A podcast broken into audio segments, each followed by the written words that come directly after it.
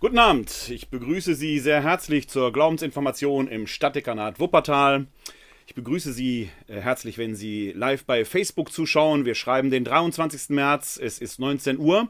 Wir übertragen wie immer live nach Facebook, aber, nach Facebook, aber natürlich begrüße ich Sie auch sehr herzlich, wenn Sie sich hier live ins Webinar zugeschaltet haben. Das können Sie tun unter www.kck42.de-webinar dann haben Sie die Möglichkeit, live hier mitzudiskutieren, Ihre Fragen zu stellen, wenn Sie möchten.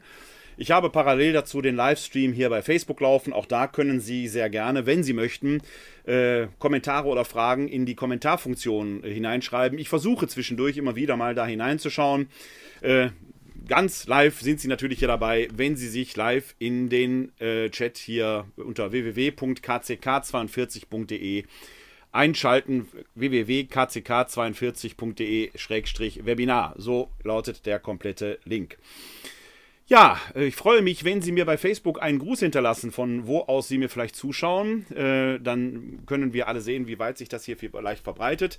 Probieren Sie es einfach aus. Ich jedenfalls grüße Sie hier aus meinem Homeoffice in Wuppertal.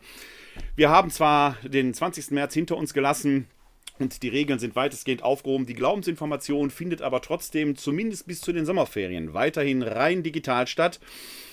Wir tagen sonst ja im katholischen Stadthaus hier in Wuppertal in der Regel alle zwei Wochen und in der Regel wechseln wir uns ab zwischen systematisch-theologischen und biblisch-theologischen Abenden.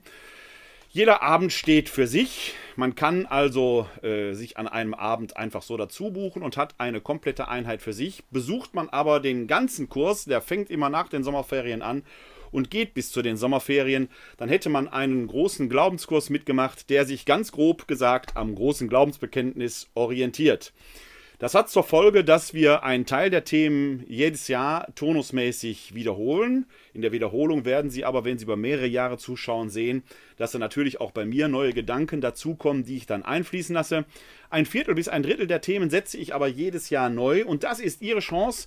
Sie können nämlich Themenwünsche äußern. Wenn Sie einen Themenwunsch haben, wo Sie sagen, das wäre doch mal interessant, darüber in der Glaubensinformation nachzudenken, dann lassen Sie es mich wissen. Schicken Sie mir eine E-Mail an info-katholische-citykirche-wuppertal.de und teilen Sie mir Ihren Themenwunsch oder Ihren Themenvorschlag mit.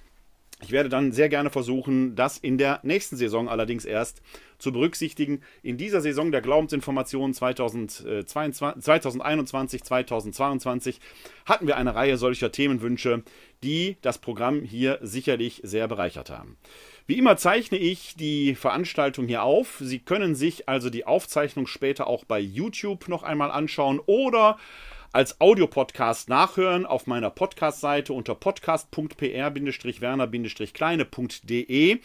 Da können Sie sich dann auch den RSS-Feed-Link herunterladen, in Ihrem Podcatcher entsprechend die Glaubensinformation abonnieren und bekommen so jede Folge, so sie denn online geht, frisch auf Ihr Handy und sind so live immer dabei. Mein Name ist Werner Kleine von der Katholischen Citykirche Wuppertal. Ich freue mich, dass Sie hier live zugeschaltet haben. Wie gesagt, live im Webinar unter www.kck42.de-webinar oder bei Facebook oder Sie schauen sich die Aufzeichnung an. Herzlich willkommen. Das Thema lautet heute Abend der offene Himmel, eine Einführung in die Dramaturgie und die Zeichen der Eucharistiefeier. So gesehen ist es kein direkt systematisch-theologisches Thema, so gesehen auch kein biblisch-theologisches Thema. Es ist ein Thema, in dem wir die Liturgie haben. Wir werden aber im Laufe der heutigen Folge sehen, dass da Systematik und biblische Theologie in einer gewissen Weise zusammenfinden. Denn ich strete mal die, stelle mal die steile Behauptung auf, dass es nichts an der Eucharistiefeier gibt, was nicht zuletzt seine Ursache oder seine Herkunft in der Bibel hat oder in der Tradition. Wir werden uns da mal auf die Reise machen und der versuchen, der Eucharistiefeier auf die Spur zu kommen, wie die Eucharistiefeier so aufgebaut ist. Dazu werde ich gleich mein Whiteboard einblenden, um dort mit Ihnen äh, zu arbeiten, um dort auch mit Ihnen dann entsprechend ähm, ja, die einzelnen Schritte anzuschauen. Und wir werden auch gucken, dass wir den einen oder anderen Ritus innerhalb der Eucharistiefeier, das Zeichen, vielleicht näher betrachten, die dort gefeiert werden in ihrer Bedeutung, uns das näher anschauen. Da fließen vielleicht auch einige Elemente aus dem Kirchenraum ein. Machen wir uns einmal auf die Reise nach dem, was die Eucharistiefeier ausmacht. Bevor wir da hineinschauen, lassen Sie mich noch ein Wort zu Beginn verlieren. Denn die Eucharistiefeier, wie wir sie heute im Jahr 2022 feiern, ist nicht vom Himmel gefallen. Sie ist auch nicht das künstliche Werk eines genialen Liturgikers, der sich irgendwann einmal hingesetzt hätte und gesagt hätte, jetzt schreiben wir mal eine Dramaturgie für die Eucharistiefeier. Nein, die Eucharistiefeier, wie wir sie heute feiern in der römisch-katholischen Tradition, ist vielmehr das Ergebnis eines lebendigen organischen Prozesses, der seine Wurzeln tief in der frühen Kirche hat, sogar noch tiefer im Judentum, dazu gleich ein äh, paar Bemerkungen mehr, und der sich im Laufe der Jahrhunderte immer weiterentwickelt hat bis zu der Form, wie wir sie heute feiern.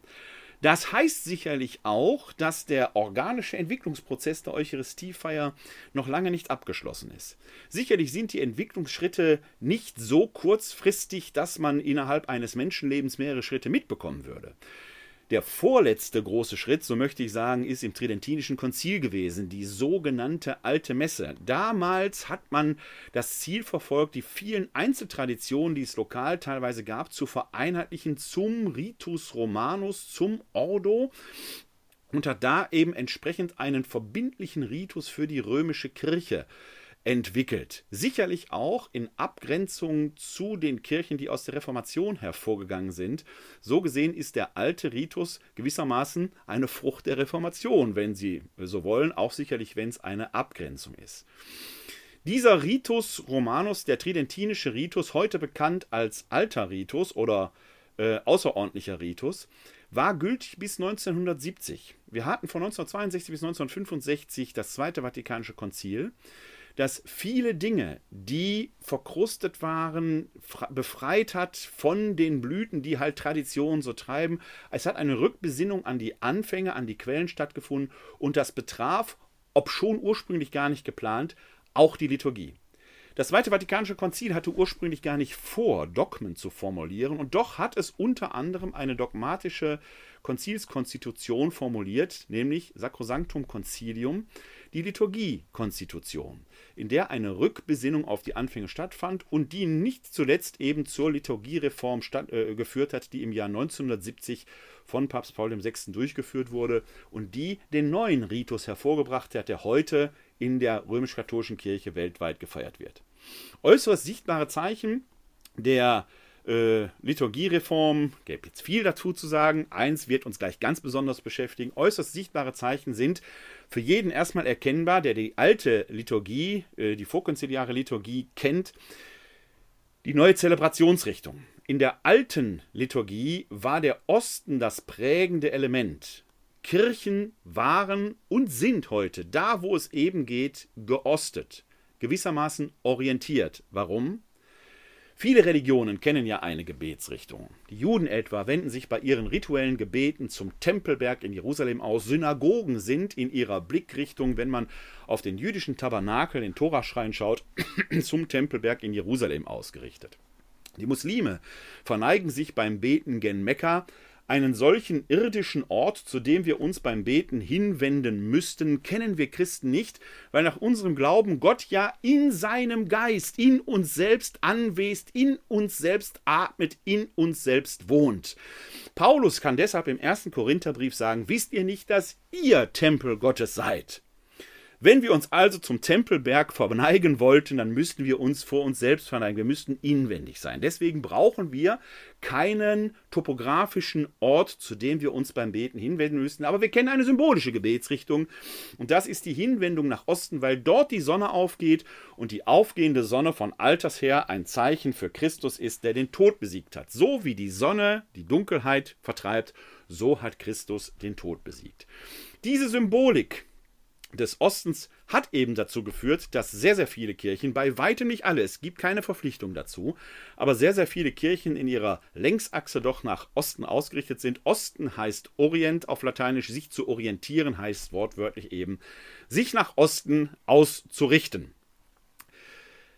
Das hatte für die Liturgie Folgen, weil in der tridentinischen Liturgie, in der, im sogenannten alten Ritus, der Priester eben nach Osten gewandt betete, also in Richtung der Apsis, was in den nicht geosteten Kirchen eben dazu führte, dass auch dort die Zelebranten in Richtung der Apsis beteten. Man nannte das die Celebratio ad Orientem.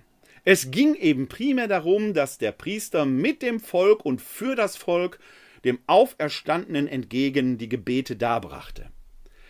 Im Volksempfinden aber wurde daraus ja das Empfinden oder das äh, Gefühl, wenn man so will, die Befindlichkeit, dass der Priester dem Volk den Rücken zuwandte. Darum ging es aber gar nicht. Es ging eigentlich darum, mit dem Volk und für das Volk nach Osten zu beten. Die vereinheitlichte lateinische Sprache führte des Weiteren dann dazu, dass viele, die des Latein unkundig waren, das war die weitaus größte Mehrheit, eben der Messe soweit inhaltlich gar nicht folgen konnte. Es gab Stichworte, die auswendig gelernt werden mussten oder Signale, an denen besonders heilige Dinge geschahen, wo dann die Aufmerksamkeit der Mitfeiernden erregt werden mussten, die nicht selten ein Handwerkszeug in der Hand hatten, um der Messe wenigstens ansatzweise andächtig folgen zu können, nämlich die sogenannten Schott-Übersetzungen, in denen das Lateinische und das Deutsche in unseren Landen gegenübergestellt wurden.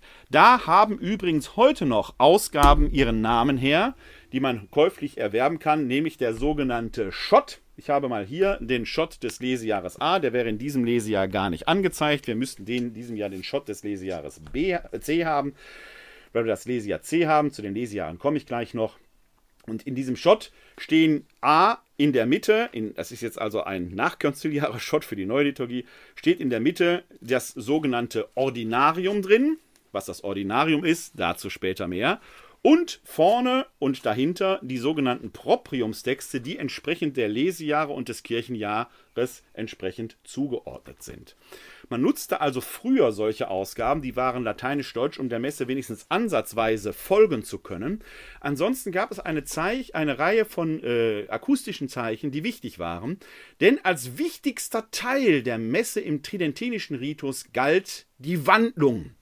Also jener Moment, in dem der Priester die Hostien und den Wein, den Kelch konsekrierte und nach unserem römisch-katholischen Glauben aus Brot und Wein Leib und Blut Christi wird. Das geschah auf Latein. Auf Latein heißt das ist mein Leib, hoc est enim corpus meum. Und nach der alten Verständnisweise genügte es, wenn der Priester über, den Bro, über das Brot diese Worte sprach und dann noch den Segen entsprechend zeichnete, und dann war die Wandlung passiert. Fast wie ein Zauber. Hoc est enim corpus meum wird für jemanden, der Lateinisch nicht so gut kann, vielleicht gar nicht kann, vor Ballhorn zu Hokus Pokus. Daher kommt Hokus Pokus. Weil das eben so ist, hatten die Ministranten damals eine ganz wichtige Aufgabe. Die hatten nämlich auf bestimmte Stichworte hin, wo sie den Laut wahrnehmen mussten, ohne ihn möglicherweise inhaltlich zu verstehen, etwas tun müssen im Rahmen der Wandlung oder der vorhergehenden Epiklese der Herabrufung des Heiligen Geistes über die Gaben von Brot und Wein, musste eben die Glocke geschlagen werden, also es musste geklingelt werden, damit das geneigte Gottesdienst mitfeiernde Volk wusste, jetzt gerade in diesem Moment steigt der Herr vom Himmel herab und da musste man eben besonders andächtig sein. In der alten Liturgie genügt es übrigens, wenn man vor den Einsetzungsworten in die Kirche kam und nach der Kommunion ging, dann hatte man nach alter Vätersitte eine heilige Messe miterlebt. Ich selbst habe das noch erlebt als junger Messdiener in meiner Heimatpfarrei St. Clemens Maria Hofbauer in Essen-Altendorf. Meine Großeltern väterlicherseits kamen pünktlich zur Präfation und gingen nach der Kommunion. Da hatten die aus ihrer Sicht eine gültige heilige Messe erlebt. Das wird man heute im neuen Ritus so nicht mehr sagen können, denn der neue Ritus zeichnet sich augenfällig und jedem ins Auge springend sofort durch zwei Dinge aus. Erstens, er ist in der Muttersprache feierbar. Natürlich ist das Latein weiterhin da. Manchmal hört man, das Latein sei verboten. Das ist natürlich völliger Quatsch. Natürlich können wir die Messe weiterhin auf Latein feiern, aber eben auch im neuen Ritus. Der alte Ritus war bis vor wenigen Wochen noch offiziell zugelassen. Er stand neben dem neuen Ritus als sogenannter außerordentlicher Ritus. Papst Franziskus hat da jetzt ein wenig die Bremse angezogen. Der eigentliche Ritus ist jetzt eben der sogenannte neue Ritus, der Ritus der Liturgiereform von 1970. Das erste augenfällige Zeichen ist, wie gesagt, die Feier in der Muttersprache. Und das zweite augenfällige Zeichen ist eben, dass man die Altäre nach vorne gezogen hat. Aus einem ganz einfachen Grund. In der neuen Liturgie kam nämlich ein Wort zum Bedeutung, das wir beim Propheten Ezechiel finden und das Paulus in seinen Briefen, unter anderem im zweiten Korintherbrief, aufgreift. Da geht es nämlich um die Gemeinschaft der Menschen mit Gott, der in ihrer Mitte gegenwärtig ist. Und diese Gemeinschaft der Menschen mit Gott begründet die Gemeinschaft der Menschen untereinander. Das ist die sogenannte Communio-Ekklesiologie die eben sagt, wir als Getaufte, als Volk Gottes haben zuvorderst die Gemeinschaft mit Gott, und diese Gemeinschaft mit Gott verbindet uns alle untereinander, sodass wir durch diese Gemeinschaft mit Gott untereinander gemeinschaftlich zum Volk Gottes konstituiert werden. Das hat Auswirkungen auf die Liturgie und auf den Kirchbau gehabt.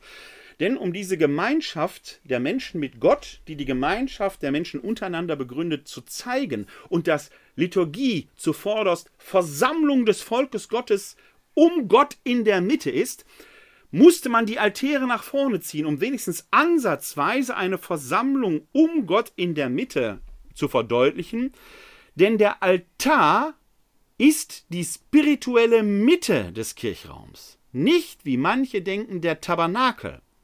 Der Tabernakel beherbergt das Allerheiligste, den Leib Christi, und ist aller Verehrung würdig, aber der Altar selbst ist die innere Mitte der Kirche um den wir uns versammeln, weil er das Christus-Symbol schlechthin ist und weil er letzten Endes ja quasi der Thron Gottes ist, mit einer ganz spezifischen Bedeutung, wie wir gleich in der Dramaturgie der Eucharistiefeier sehen werden. Man kann die hohe Bedeutung des Altars daran erkennen, dass das Konzil empfiehlt, die Tabernakel mit dem Allerheiligsten nicht mehr in der, in der Achse der Zentralachse der Kirche zu positionieren, wo sie früher standen. Da waren sie aber auch in die Hochaltäre integriert sondern mindestens aus der Achse heraus zu positionieren, dann steht der Altar nämlich tatsächlich im Zentrum, wenn nicht gar ganz außerhalb des Kirchenraums eigene Sakramentskapellen einzurichten. Im Kölner Dom etwa ist das Allerheiligste der Tabernakel in einer eigenen Kapelle ausgerichtet eingerichtet oder auch in Altenberg, im Altenberger Dom hier im Bergischen Land ebenfalls auch. Da ist der Tabernakel nicht selbst im Kirchenraum, sondern in einer eigenen Seitenkapelle präsent. Wenn der Einzug geschieht, macht der Zelebrant zusammen mit der Altarassistenz, sprich den Messdienern und den anderen liturgischen Diensten, eine Kniebeuge in der Achse, eben zum Altar hin und dann wird das Ganze noch dadurch gesteigert, dass der Zelebrant hingeht und den Altar durch einen Kuss verehrt. Er küsst nicht den Tabernakel. Er küsst den Altar, der gewissermaßen als Thron Gottes fungiert. So gesehen könnte man fast meinen, der Zelebrant küsst Gott die Füße. Und das nicht ohne Grund, denn die heilige Messe, die Eucharistiefeier, wie wir sie heute verstehen, ist nicht bloß eine Versammlung der zufällig gerade Anwesenden, wir sind auch nicht der Einladung des Zelebranten gefolgt, sondern Christus feiert mit uns die heilige Messe, das Abendmahl schlechthin, denn wir wiederholen nicht das, was Jesus dort im Abendmahlsaal getan hat, wir vergegenwärtigen dieses Abendmahl, das heißt, wir erinnern uns nicht bloß, wir feiern auch nicht das eine Millionste Abendmahl, wir feiern immer das Abendmahl schlechthin. Nun hat Christus selbst aber am äh, im, im Abendmahlsaal äh, nicht nur gesagt, das ist mein Brot, das ist mein Leib. Er hat nach dem Zeugnis der Synoptiker auch gesagt, ich werde nicht mehr von der Frucht des Weinstocks trinken, bis ich mit euch davon trinken werde im Reich meines Vaters. Christus selbst geht also hin und wirft schon im Abendmahlsaal den Blick auf das himmlische Gastmahl bei Gott schlechthin, und genau dieser Gedanke spielt eine Rolle, wenn wir heute im Jahr 2022 in der Gegenwart Eucharistie feiern. Dann vergegenwärtigen wir das Abendmahl Christi. Wir stehen also im Abendmahlsaal da selbst. Christus feiert mit uns dieses Abendmahl. Der Zelebrant, der Priester, der dort ist, leiht Christus, den wir ja nicht sehen können, gewissermaßen Hand und Stimme. Er repräsentiert Christus als das Haupt der Kirche, die sogenannte Repräsentatio Christi Capitis. Gleichzeitig öffnet sich für uns am Altar, gerade im eucharistischen Teil der Messe, den wir uns gleich auch anschauen werden, gewissermaßen der Himmel, weil Christus eben gesagt hat, hier feiern wir das, schon den Beginn des himmlischen Gastmahles, und wir stehen im Himmel. Wenn das stimmt, dass wir dort im Himmel sind, und die Messe zeigt uns das an einer Stelle, die wir uns gleich ansehen werden, sehr, sehr deutlich an, dann sind natürlich nie nur die anwesend beim Gottesdienst, die gerade mehr oder weniger zufällig im Gottesdienstraum versammelt sind, sondern dann sind die Engel doch da. Und das sagt der Priester ja auch ziemlich am Beginn des Gottesdienstteiles, der am Altar stattfindet, dass wir einstimmen in den Hochgesang der himmlischen Heere und dann singen wir Heilig, heilig, heilig, Gott Herr aller Mächte und Gewalten. Schauen wir in die Heilige Schrift, etwa in das Buch des Propheten Jesaja, im sechsten Kapitel, glaube ich, Vers 3, oder in, der, in der, das vierte Kapitel der Offenbarung, wo die himmlische Liturgie beschrieben wird, dann lesen wir dort, dass um den Thron Gottes herum die Engelwesen stehen, die 24. Ältesten und so weiter, und die singen alle Heilig, heilig, heilig, Gott Herr aller Mächte und Gewalten. Der Priester sagt an dieser Stelle, bevor wir ins Sanctus hineingehen, eben nicht, wir tun so als ob, sondern wir stimmen ein in den Hochgesang der himmlischen Herrscher, indikativisch festgestellt, präsentisch festgestellt, weil sich für uns dort jetzt der Himmel öffnet und wir im himmlischen Festsaal zusammen mit den Engeln, die wir leider nicht sehen können, gemeinsam Gott das Loblied, das dreifache Heilig singen. Wenn das stimmt, dann sind also beim Gottesdienst nie nur die zufällig mehr oder weniger gerade Anwesenden gegenwärtig, sondern zumindest schon mal die Engel und natürlich die, die jetzt schon bei Gott sind. Und das ist eine ganz wichtige Funktion, denn in diesem Bewusstsein, dass hier im Gottesdienst, in der Vergegenwärtigung des Abendmahles, des himmlischen Gastmahles, die Grenze des Todes und der Lebenden überschritten wird, dass wir dort gemeinsam mit den sichtbaren und den unsichtbaren Mächten und Personen Gottesdienst feiern, haben schon frühe Christen nicht selten ihre Gottesdienste an Märtyrergräbern gefeiert. Als man später Kirchen bauen durfte, hat man über den Märtyrergräbern die Altäre errichtet. Im Petersdom etwa soll, soll 10 bis 15 Meter unter dem großen Papstaltar das Petrusgrab liegen. Als man später weitere Kirchen auf dem Land baute, hatte man nicht immer Märtyrergräber zur Hand, aber dann macht man etwas, das ich Ihnen kurz zeigen möchte. Ich blende, versuche mal mein äh, iPad hier entsprechend einzublenden.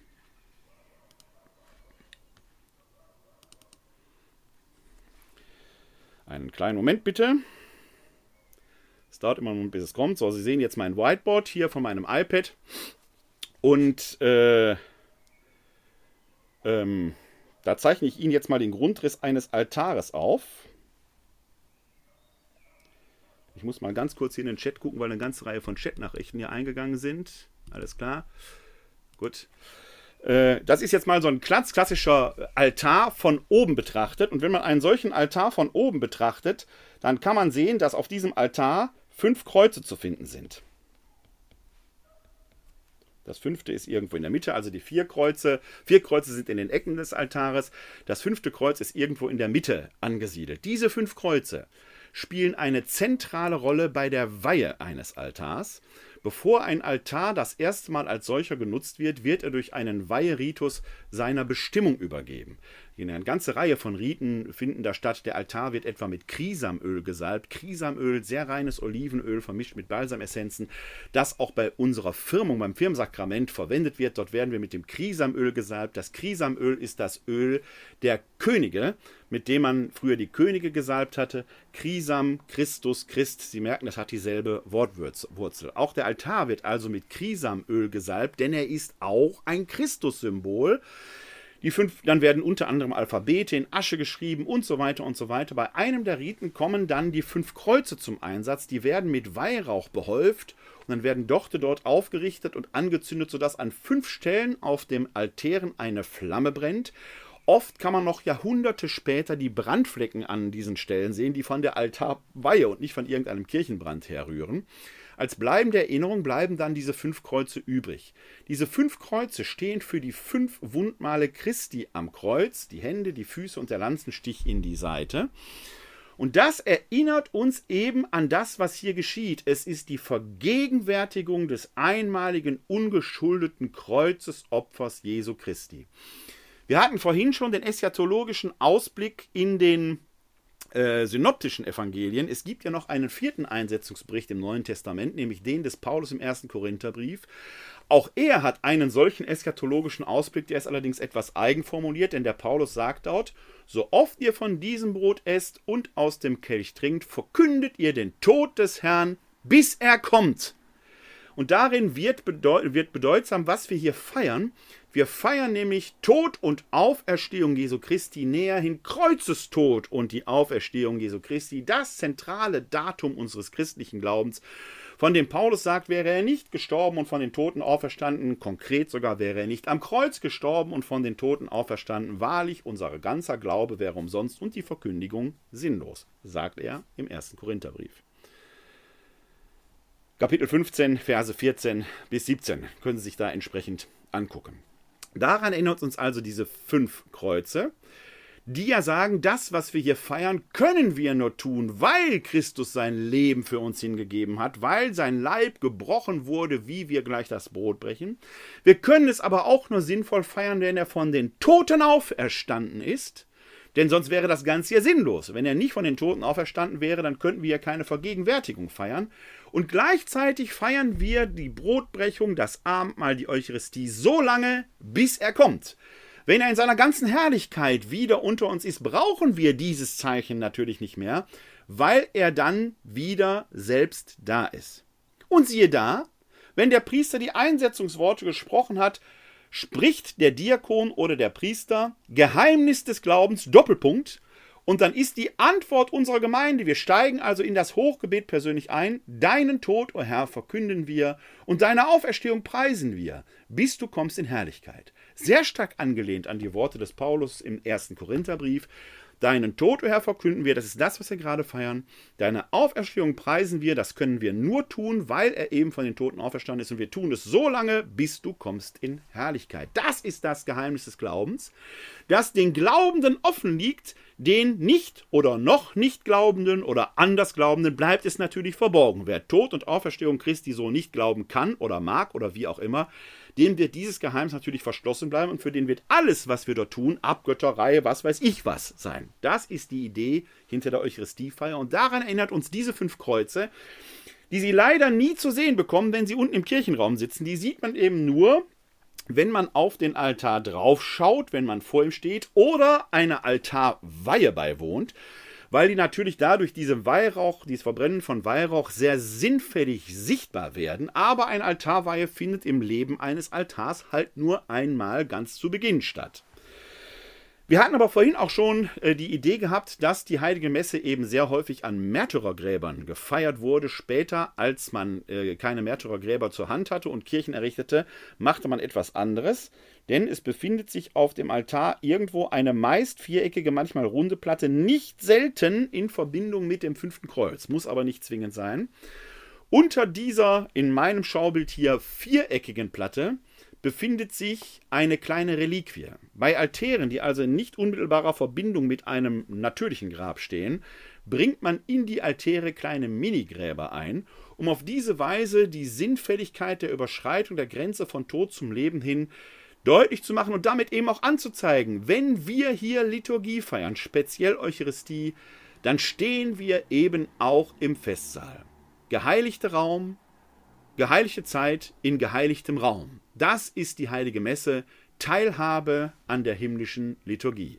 Daran erinnert uns eben der Altar selber in seiner Bedeutung wir haben dazu von Seiten der katholischen Citykirche Wuppertal übrigens eine Filmreihe veröffentlicht, denn wir veranstalten ja hier schon seit 2005 die sogenannte mystagogische Kirchenführung, bei der wir genau diese Sinnfälligkeiten betrachten und erschließen. Dazu haben wir im Jahr 2009 schon eine ganze Reihe von Filmen produziert, von Kurzfilmen produziert. Den Link lege ich Ihnen später in die Show Notes. Wenn Sie also bei YouTube zuschauen oder sich den Audio-Podcast anhören, dann haben Sie den Link schon. Für diejenigen, die da live dabei sind, die bitte ich um ein wenig Geduld. Ich werde vielleicht noch am heutigen Abend, sonst in, in äh, Kürze in den nächsten Tagen, die Shownotes auch in die äh, Kommentarfunktion bei ähm, Facebook legen, sodass Sie dann auch die Links dort zur Verfügung haben.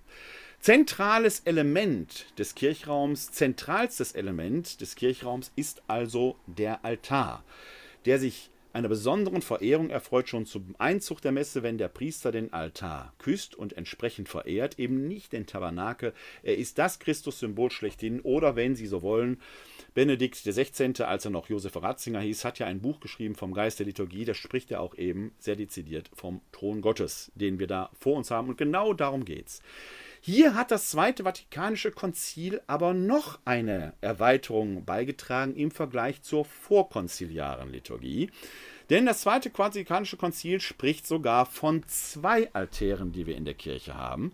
Es stellt nämlich neben den klassischen Altar des Brotes, wie er jetzt genannt wird, das ist der Altar, von dem wir gerade geredet haben, den Ambo als Altar des Wortes.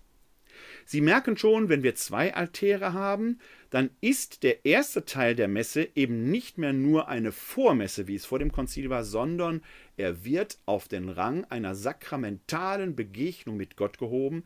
Das Zweite Vatikanische Konzil und auch Benedikt XVI. sprechen in diesem Zusammenhang eben von der Sakramentalität des Wortes, die man als Katholik nicht unterschätzen darf. Ich gebe zu, wir haben nach Jahrhunderten der, sagen wir mal, Bevorzugung des eucharistischen Teils hier Lern- und Nachholbedarf, aber die Verkündigung des Wortes Gottes, das Hören des Evangeliums, ist von gleichrangig sakramentaler Qualität wie die Begegnung im Sakrament von Brot und Wein. Zumindest ist, wie wir es jetzt gleich sehen werden, die Dramaturgie der Eucharistiefeier genau daraufhin ausgelegt. Und die schauen wir uns jetzt mal näher an. Ich teile Ihnen wieder meinen Bildschirm. Ich muss ganz kurz nochmal in die Kommentare hereinschauen. Da entsendet jemand permanent Grüße und möchte, dass wir einen Link anklicken. Bitte unterlassen Sie das. Dieser Link führt hier in die Irre. Das ist ein Werbegag, nicht mehr und nicht weniger. Ähm, das nur für Sie als Information. Es nutzt auch nichts, wenn Sie das jetzt immer wieder weiter in die Kommentare posten. Es nimmt nur Aufmerksamkeit weg. Bitte äh, nutzen Sie Ihre Zeit für Besseres. Schauen wir uns nochmal jetzt insbesondere in besonderer Weise die Dramaturgie der Eucharistiefeier an und hierzu ähm, teile ich wieder meinen Bildschirm, dass Sie wieder mein Whiteboard sehen können. Und da zeichne ich Ihnen als allererstes einmal den Spannungsbogen der Eucharistiefeier auf. Bei einem Spannungsbogen geht es nicht um wichtig oder unwichtig, sondern es geht um die Entwicklung eines auf einen Spannungshöhepunkt hin und dann gibt es Entspannungsphasen. Das ist natürlich wichtig, dass wir solche Spannungsdramaturgien haben, weil der Aufmerksamkeitslevel natürlich nicht die ganze Zeit oben sein kann. Sie haben solche dramaturgischen Spannungsbögen in vielfacher Weise im normalen Leben. Stellen Sie sich etwa vor, Sie würden einen Krimi anschauen am Sonntagabend, dann ist natürlich schlecht, wenn die Verhaftung und die Offenbarung und all das äh, was ein Krimi ausmacht, schon direkt am Anfang passiert. Man kann den Spannungslevel auch gar nicht die ganze Zeit hochhalten. Wenn die Verhaftung des Mörders schon am Anfang stattfindet, dann muss ein Krimi schon sehr spannungsreich anderweitig entwickelt werden, damit unsere Aufmerksamkeit da bleibt. Also wir Menschen können nicht dauerhaft auf einem Höhepunkt verharren, sondern wir brauchen die Anbahnung einer Spannung. Dann kommt der Spannungshöhepunkt, dann braucht es natürlich eine Entspannungsphase. Das haben wir auch. Dabei geht es aber gerade eben nicht darum, dass das, was auf den Spannungshöhepunkten stattfindet, wichtiger sei als das andere. Es geht nicht um ein Ranking entsprechend, sondern es geht eben um Dramaturgie. Sie ahnen es, auf den Spannungshöhepunkten innerhalb einer Eucharistiefeier findet natürlich eine, wie soll ich sagen, Manifestation der Gegenwart Gottes in einer besonderen Weise statt. Gott, der Gott, an den wir Christen glauben, der Gott und Vater Abrahams, äh, der Gott Abrahams, Isaaks und Jakobs, der Gott und Vater Jesu Christi, ist immer und überall da. Er ist ja der Ich bin da. Was aber immer da ist, immer gegenwärtig ist, wird für uns Menschen alltäglich. Wir gewöhnen uns daran. Ja, wir gewöhnen uns ja in diesen Tagen sogar an Kriegsbilder aus der Ukraine und unsere Aufmerksamkeit stumpft ab. In der Liturgie spielen deshalb diese Spannungshöhepunkte eine besondere Rolle weil auf diesen Spannungshöhepunkten die Gegenwart Gottes in einer besonderen Weise hervorgehoben und damit ins Bewusstsein gebracht wird. Das ist im ersten Teil der Messe die Verkündigung des Evangeliums. Im Evangelium spricht Christus gewissermaßen selbst zu uns. Deswegen obliegt die Verkündigung des Evangeliums im Unterschied zu den Lesungen, die davor liegen, eben dem Diakon, Priester oder Bischof, also einem Kleriker, einem geweihten Menschen. Anders ist es bei reinen Wortgottesdiensten. Wir reden hier über die Eucharistiefeier. Sie wird entsprechend auch gerahmt. Wir stehen dazu auf. Es findet eine Evangelienprozession statt. Es kann Inzens stattfinden. Kinder stellen sich mit Kerzen vor das Ambo und so weiter und so weiter. Also man merkt, die Inszenierung in ihrer Zeichenhaftigkeit deutet auf die Besonderheit hin, was hier geschieht. Christus spricht selbst zu uns. Deshalb steht am Anfang der Verkündigung des Evangeliums auch der sogenannte liturgische Gruß, bei dem der Priester eben sagt, oder der Zelebrant oder wer auch immer das Evangelium verkündet, der Herr sei mit euch.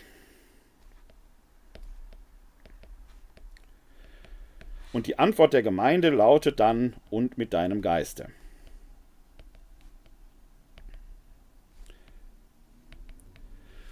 Dieser liturgische Gruß sagt seitens des Zelebranten die Gegenwart Jesu, die Gegenwart Gottes zu. Sie hebt es damit besonders hervor. Und die Antwort von uns als Gemeinde ist, mit dir, lieber Zelebrant, ist er natürlich auch. Wir wünschen ihm das gewissermaßen selbst zurück. Im zweiten Teil der Messe ist der Höhepunkt selber das Hochgebet.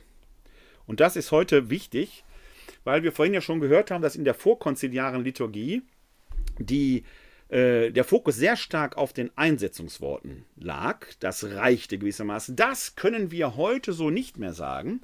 Wir können heute die Wandlung der Gaben von Brot und Wein nicht mehr auf diesen Moment, in dem der Priester die Einsetzungsworte spricht, fokussieren, sondern das Hochgebet als Ganzes bewirkt die Verwandlung der Gaben von Wein und Brot mit der Epiklese, der Anamnese und allem, was so dazugehört. Es ist nicht mehr auf einen einzelnen Moment fixierbar. Zudem wird ja in der Muttersprache gebetet in der Regel, sodass die alte Aufmerksamkeitsfunktion des Glockenläutens durch die Ministranten in Teilen, regionalen Teilen werden ja sogar die Kirchenglocken an dieser Stelle dreifach geschlagen, eigentlich hinfällig ist. Aber seien wir ehrlich, uns würde doch was fehlen. Wir Katholiken lieben doch diese kleinen Zeichen, auch wenn sie ihre eigentliche zentrale Bedeutung gar nicht mehr haben, aber sie tragen doch dazu bei, dass unser Herz, unsere Seele sich erhebt. Sie sind nicht mehr notwendig, aber trotzdem schön, wenn wir ganz, ganz ehrlich sind. Auch hier steht am Beginn des Hochgebetes, ja, ein Einleitungsdialog, und zwar beginnt die sogenannte Präfation damit. Die Präfation, man könnte auch sagen, das vorhergemachte Gebet, wird eingeleitet mit einem ausführlichen Dialog. Er beginnt mit: Der Herr sei mit euch und mit deinem Geiste. Erhebet die Herzen, wir haben sie beim Herrn, Lasset uns danken dem Herrn, unserem Gott, das ist würdig und recht. Und da haben wir das, worum es hier geht. Lasset uns danken dem Herrn, unserem Gott. Danken heißt auf Griechisch Eucharistein. Deswegen heißt der zweite Teil der Messe hier Eucharistiefeier. Und jetzt werden Sie verwundert sein, heißt nicht die ganze Messe Eucharistiefeier? Richtig. Dieser Begriff wird in einer doppelten Weise verwendet. Er bezeichnet einmal das Ganze, aber innerhalb des Ganzen eben auch den zweiten Teil der Messe, die große Dankfeier. Der erste Teil der Messe wird hingegen Wortgottesdienst genannt, weil da das Wort Gottes im Mittelpunkt steht. Ich bleibe einen Moment noch im zweiten Teil der Messe bei der Eucharistiefeier, also nach diesem ausführlichen Eingangsdialog, in dem wir alle daran erinnert werden, dass jetzt die Danksagung, die große Danksagung kommt, kommt das sogenannte Präfationsgebet.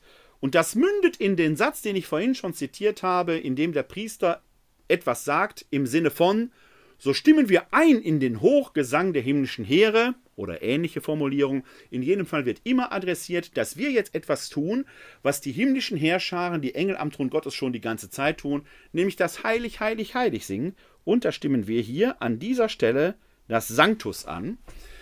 Also genau jenes heilig heilig, wo wir eben nicht einfach so ein bisschen nachspielen, was in der Bibel beschrieben wird, sondern vom Empfinden her genau jetzt in den Gesang der Engel am Thron Gottes einstimmen, um den wir uns ja hier auch versammelt haben, eben um den Altar.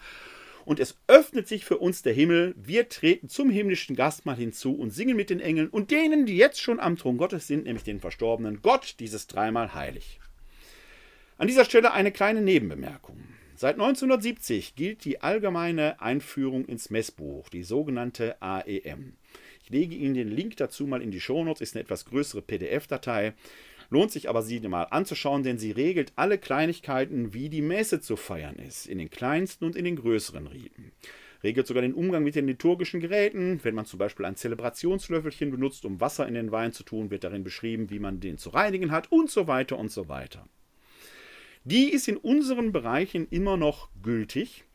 Und das führt dazu, weil die einige Freiheiten lässt, dass oft zum Sanctus manchmal eben nicht Lieder gesungen werden, die mit dreimal heilig anfangen, sondern hier im Rheinland gern benutzt, dir jubeln Engel Chöre Gott dreimal heilig zu.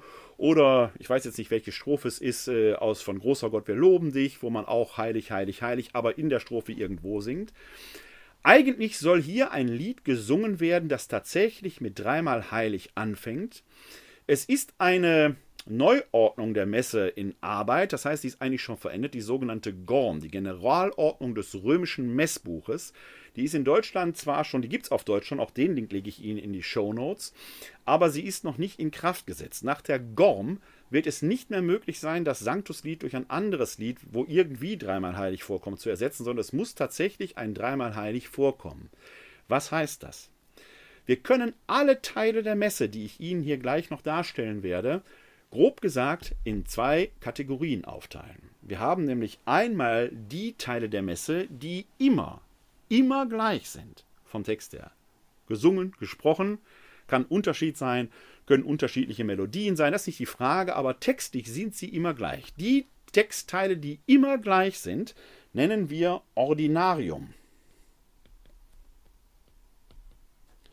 Und zu diesen Ordinariumstexten gehört eben auch das Sanctus ist damit eigentlich unveränderbar. Von den Ordinariumstexten unterscheiden wir die Texte, die anderweitig äh, belegt werden können. Das sind die Texte, die dem Proprium angehören. Proprium heißt eigen.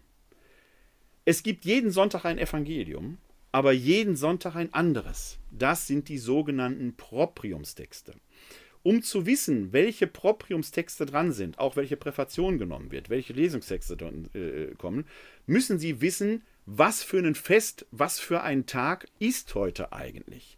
Da gibt es natürlich Hilfsmittel, aber erstmal müssen Sie sich ein wenig mit dem Kirchenjahr auskennen. Mit dem Kirchenjahr haben wir uns ja hier in einer eigenen Folge beschäftigt. Link finden Sie in den Show Notes. Für uns ist erstmal wichtig, wir haben für den Jahreskreis des Kirchenjahres, was die Sonn- und Feiertage angeht und die Leseordnung angeht, drei Lesejahre, nämlich die Lesejahre A, B und C. Diese Lesejahre sind, was die Evangelien angeht, den drei synoptischen Evangelisten zugeordnet, jedenfalls ganz grob. Lesejahr A ist dem Matthäus gewidmet, Lesejahr B dem Markus und Lesejahr C dem Lukas. Ganz aktuell haben wir das Lesejahr C. Das heißt, Sie werden heute in diesem Jahr, nicht heute, sondern in diesem Jahr an den Sonn- und Feiertagen verstärkt und vorzugsweise Texte aus dem Lukasevangelium hören. Ausnahmen bestätigen die Regel und Sie werden natürlich als aufmerksamer Zuhörer und als aufmerksame Mitseherin versehen, der Johannes kommt da nicht vor, der wird eingeflochten in das äh, Lesejahr. Von den Lesejahren A, B und C für die Sonn- und Feiertage unterscheiden wir die Lesejahre 1, römisch 1 und römisch 2 für die Werktage. Die sind relativ leicht zuzuordnen. Römisch 1 betrifft die ungeraden Jahre, römisch 2 die geraden Jahre. Wir haben das Jahr 2022, also äh, befinden wir uns, was die Werktagsliturgien angeht, im Lesejahr römisch 2. Die Werktagsliturgien lassen wir jetzt aber hier hinaus. Wir beschäftigen uns jetzt hier vorzugsweise mit der Liturgie für die Sonn- und Feiertage. Die Liturgie für die Werktage ist etwas abgespeckt. Es gibt etwas weniger Lesungen. Manche Propriumsteile wie das Credo oder das Gloria fallen in der Regel aus. Wir schauen uns jetzt mal hier die Eucharistiefeier für die Sonn- und Feiertage an. Jetzt haben Sie schon die Lesejahre A, B, C. Aktuell befinden wir uns im Lesejahr A. Lesejahre fangen immer mit dem neuen Kirchenjahr an. Das ist der erste Advent. Also am ersten Advent im Jahr 2022 fangen wir wieder von vorne an. Wir treten dann ins Lesejahr A ein. Jetzt müssen Sie als nächstes wissen, um zu wissen, welche Propriumstexte sind eigentlich dran, müssen Sie als nächstes wissen, was ist heute eigentlich für ein Tag? Natürlich, wenn Sie zu den regelmäßigen Kirchgängern gehören und sich ganz speziell mit der Liturgie auskennen, dann rechnen Sie sich das alles natürlich selbst aus, ist klar. Aber die Rechnungen sind manchmal doch etwas komplexer, deswegen gibt es ein Hilfsmittel. Und ein solches Hilfsmittel wird für jedes Bistum herausgegeben. Das ist das sogenannte Direktorium. Ich habe hier das Direktorium für das Erzbistum Köln. Gibt es aber für jedes Bistum. Warum? Weil manche Bistümer an bestimmten Feiertagen Eigenfeste haben, etwa Bistumspatronate äh, oder äh, Heilige, die im Bistum selbst verehrt werden. Hier Wuppertal ist zum Beispiel äh, der heilige Laurentius, der Stadtpatron. Da gibt es dann eine Regel und ich zeige Ihnen das gerne mal hier im Schematismus, denn ein Schematismus ist nichts anderes als ein, ich halte es mal in die Kamera, als ein Kalender, wo für jeden Tag drin steht, was es ist. Das Fest des heiligen Laurentius wird am 10. August gefeiert und da können Sie dann hier äh, schön etwas drin sehen. Ich befinde mich ja in Wuppertal. Das Fest des heiligen Laurentius ist ein Festtag, ist also zu feiern und ich hoffe, Sie können es in der Kamera lesen. Unten gibt es eine Sonderadweisung für das Stadtgebiet Wuppertals. Hier in Wuppertal ist es sogar Hochfest. Das heißt, wenn Sie hier am Wuppertal äh, am äh, 10. August in die Heilige Messe gehen, dürfen Sie sich nicht über das Glockengeläut äh, wundern, das äh, den Charakter hat, als wenn heute Weihnachten gefeiert würde, weil hier in Wuppertal eben dann Hochfest ist. Und das ist der Grund, warum es für jedes Bistum einzeln ein solches Direktorium gibt, weil es dann hin und wieder Eigenfeste gibt. Ich will jetzt nicht in die Systematik des Direktoriums einsteigen, das gehört eher in die Folge des Kirchenjahres, aber wir könnten mal sehen, was am nächsten Sonntag äh, entsprechend vorgesehen ist. Den nächsten Sonntag haben wir ja den, äh, ich glaube, das ist der, genau, der 27. März. Und siehe da, ich halte das mal wieder in die Kamera, da steht dann entsprechend, dass es der vierte Fastensonntag ist, der sogenannte Sonntag Letare. Dann steht daneben anbemerkt, welche liturgische Farbe ist. Sie können sehen, violett, eigentlich rosa. Und dann finden Sie dort schon die Angabe, welche Lesungen und welche anderen äh, Teile der Messe, die dem Proprium angehören, Tagesgebet und so weiter zu nehmen sind, nämlich das vom Tage etwa oder vom vierten Sonntag, vom vierten Fastensonntag im Lesejahr C. Und dann, dann können Sie, wenn Sie diese Information haben, eben zum Schott greifen.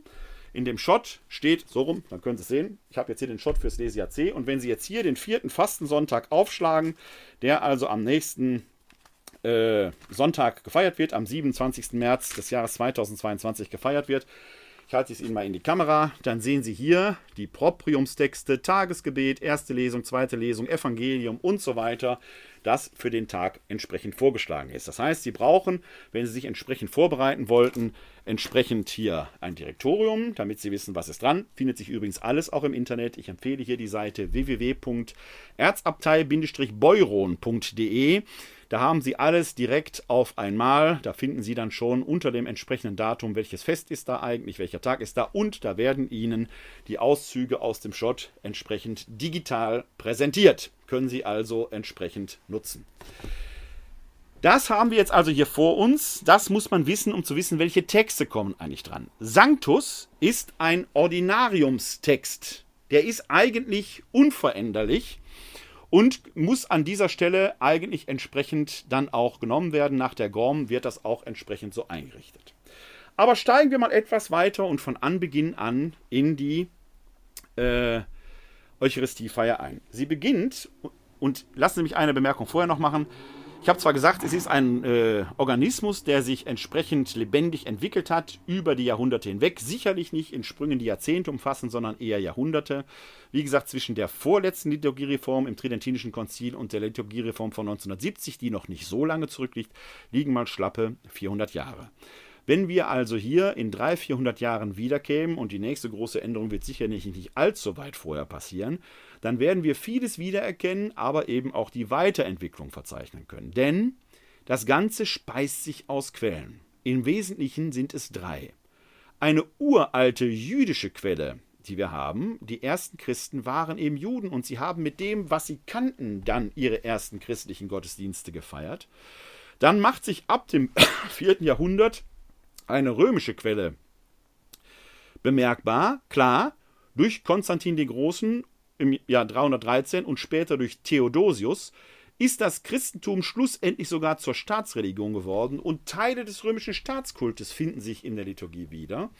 Und dann ab der Zeit der deutschen Kaiser findet sich auch ein germanischer Einfluss. Sehr bemerkbar übrigens in der Musik. Der sogenannte gregorianische Choral, lateinisch, ist gar nicht so römisch, wie man denkt. Er kommt ursprünglich aus dem gallofränkischen Bereich und hat dort seine Wurzeln. Er ist also germanischer, als man ursprünglich vermutet. Aber beginnen wir mal mit dem Einzug. Und beim Einzug können Sie heute schon merken, dass wir dort einen starken römischen Einfluss haben. Denn der römische Einfluss macht sich schon da bemerkbar, dass der Priester die Gewänder trägt, die früher dem römischen Staatskult vorbehalten waren. Es sind quasi Senatorengewänder, bis auf die Albe, die er unten drunter trägt, die an das Taufkleid erinnert. Vor ihm weg zieht die Altarassistenz, sprich die Ministrantinnen und Ministranten, plus die liturgischen Dienste, die mit einziehen, Lektorinnen, Kommunionhelfer, Diakonen vielleicht. Und die ziehen vor ihm weg, wie früher die Lektoren vor dem Senator. Quasi eine Art Leibwache für den Repräsentanten Jesu Christi. Da merkt sich, macht sich sehr deutlich der römische Staatskult bemerkbar. Dann haben wir die Begrüßung. Die Begrüßung ist natürlich nicht die, dass der Priester sagt, schön, dass sie alle da sind. Ein Priester, der so begrüßt, und das mag hier und da vorkommen, zeigt direkt an, dass er seine Rolle offenkundig nicht so ganz klar hat, denn nicht er lädt uns zur Feier ein. Wir sind nicht seiner Einladung gefolgt, sondern Christus ist derjenige, der mit uns die Eucharistie feiert, das letzte Abendmahl begeht, der sich uns im Wort und im Sakrament mitteilt. Deshalb machen wir am Beginn, das ist die Begrüßung, das Kreuzzeichen und der Zelebrant entrichtet uns den liturgischen Gruß, der Herr sei mit euch und mit deinem Geiste. Und dieser Gruß bedarf eigentlich keiner weiteren er Begrüßung im Sinne von ich freue mich, dass Sie alle heute hier sind. Darf er machen, aber eigentlich ist der zentrale Gruß gerade erteilt worden. Jetzt sagt Christus in der Heiligen Schrift, dass wir uns versöhnen sollten mit dem Nächsten, bevor wir zum Altar hintreten. Deswegen steht am Anfang der Heiligen Messe ein Buß- oder Reinigungsritus, der sogenannte Bußakt. Der Bußakt, und das können Sie sowohl im Schott als auch im Gotteslob nachschauen. Im neuen Gotteslob ist es, glaube ich, die Nummer 582 oder 583. Da haben sie wie ein Rollenbuch entsprechend die Heilige Messe äh, da und könnten da entsprechend nachgucken oder mitlesen. Der Bußakt kann in drei Weisen geschehen. Form A ist das große Schuldbekenntnis. Ich bekenne Gott, dem Allmächtigen und allen Brüdern und Schwestern, dass ich Gutes unterlassen und Böses getan habe, in Gedanken, Worten und Werken durch meine Schuld, durch meine Schuld, durch meine große Schuld und so weiter. Auf dieses große Schuldbekenntnis folgt die Vergebungsbitte des Priesters, und daran schließt sich das Kyrie an. Form B ist eine Art Kurzschuldbekenntnis mit Vergebungsbitte und Überleitung ins Kyrie. Das Kyrie selber gehört dem Ordinarium an, Kyrie eleison oder eben auf Deutsch Herr erbarme dich, erinnert an die Begegnung Jesu mit dem oder den Blinden vor Jericho, die nämlich rufen, Herr, Sohn Davids, erbarme dich unter unser. Kyrie eleison steht da im Griechischen. Es ist aber ein Ruf, den nicht die Blinden erfunden haben, sondern ein Ruf, der in der Antike dem siegreichen Feldherrn entgegenscholl, wenn er bei seinem Triumphzug durch die Stadt ritt und Beutestücke ins Volk schmiss. Das Volk rief dann, Herr, erbarme dich, schmeiß Beutestücke herunter. Man machte sich weit. Hier im Rheinland werden sie sofort eine große Ähnlichkeit zum Kamelleruf in Kölle äh, mitbekommen, der ähnlich ist. Da will man Klümpchen sammeln. Es ist genau die Haltung, die das Kyrie ausmacht. Wir begrüßen Christus als unseren König, der sein Erbarmen herabwerfen möchte, damit seine Gnade uns volltreffe, und da machen wir uns weit. Das hat seinen Sinn nach dem Bußakt. Wir haben um Vergebung gebeten. Jetzt trifft uns voll Freude die Gnade unseres Königs Jesus Christus. Die Germanen aber haben da ein Missverständnis empfunden wohl, denn bei den Germanen hieß Erbarmen bitten quasi die Schuld einzugestehen. Und durch die Germanen entsteht eine Form C, in der das Kyrie mit dem Bußakt verschmilzt und dann die Vergebungsbitte an das Kyrie anschließt. Eigentlich ein Missverständnis, weil es aber die kürzeste aller denkbaren Möglichkeiten an dieser Stelle ist, ist es die am häufigsten benutzte. Das ist das, was wir, ich würde sagen, in 90 bis 95 Prozent der Heiligen Messe am Sonntag erleben, die Form C, die auf ein Missverständnis beruft und die aus diesem eigentlich als Jubelruf, Begrüßungsruf gedachten Kyrie einen Bußruf macht. Es ist übrigens möglich, zwischen die drei Kyrie-Rufe, Kyrie eleison, Christe eleison, Kyrie eleison, Herr erbarme dich, Christus erbarme dich, Herr erbarme dich, Einschübe hineinzugeben, die sogenannten Kyrie-Tropen. Muss man sich nicht merken, aber wenn Sie Spaß an Fachwissen haben, da sprechen wir von einem Tropus. Das sind die Kyrie-Tropen. Die sollen eigentlich lobpreisenden Charakter haben und nicht Bußcharakter. Also, wenn Sie da ähm, ähm, Kommunionkind Paul steht vorne und sagt, lieber Gott, wir sind schuldig geworden vor dir, Herr, erbarme dich, dann frage ich mich immer, was hat der arme Kerl denn jetzt schon wieder angestellt? Nein, da gehören sowieso Jubelrufe hin. Christus, du bist unser König, Herr, erbarme dich. Du alle führst uns in dein Leben, Christus, erbarme dich. Wir sind froh, dass wir dir folgen dürfen, Herr, erbarme dich. Da gehören entsprechende Jubelrufe hinein. Die Form C also vermischt das, aber wir haben an dieser Stelle drei Formen. Und wir, ich, man müsste jetzt den Zelebranten vorher fragen, welche Form er nimmt. Es ist für die meisten Gottesdienstbesucher eher ein Überraschungsereignis. Der Zelebrant hat die Wahl, nimmt er Form A, Form B oder Form C.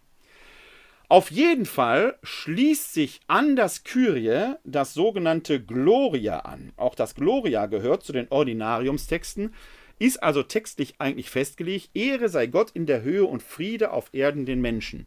Unverkennbar wird hier der Gesang der Engel auf den Feldern zu Bethlehem aufgenommen. Also ein biblischer Impuls, mit dem wir Christus, den wir gerade als unseren König begrüßt haben, jetzt ein Lob- und Jubellied singen.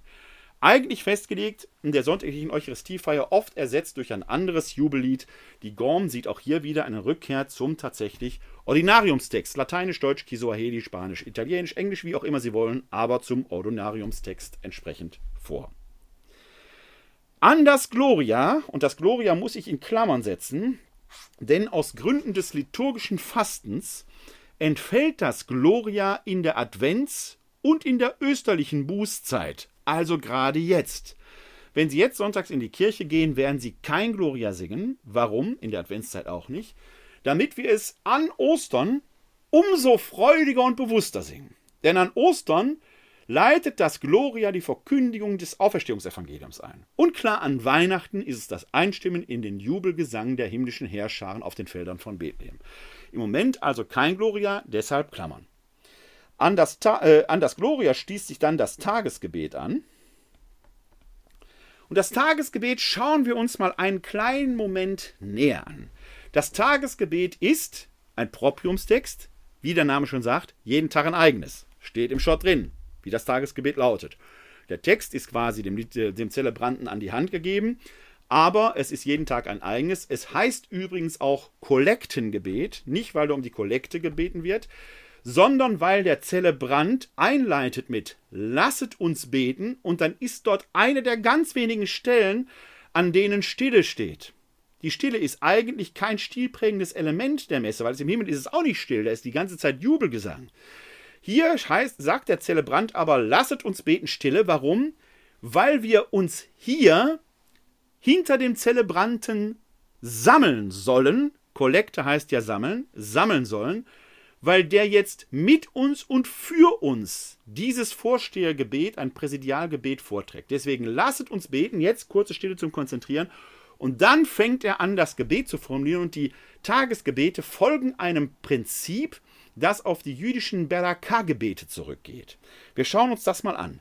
Rein grafisch dargestellt, und ich betone rein grafisch, Grafiken sind, was das Verhältnis von Gott und Mensch angeht, natürlich immer gefährlich aber wir versuchen uns das sinnfällig zu machen.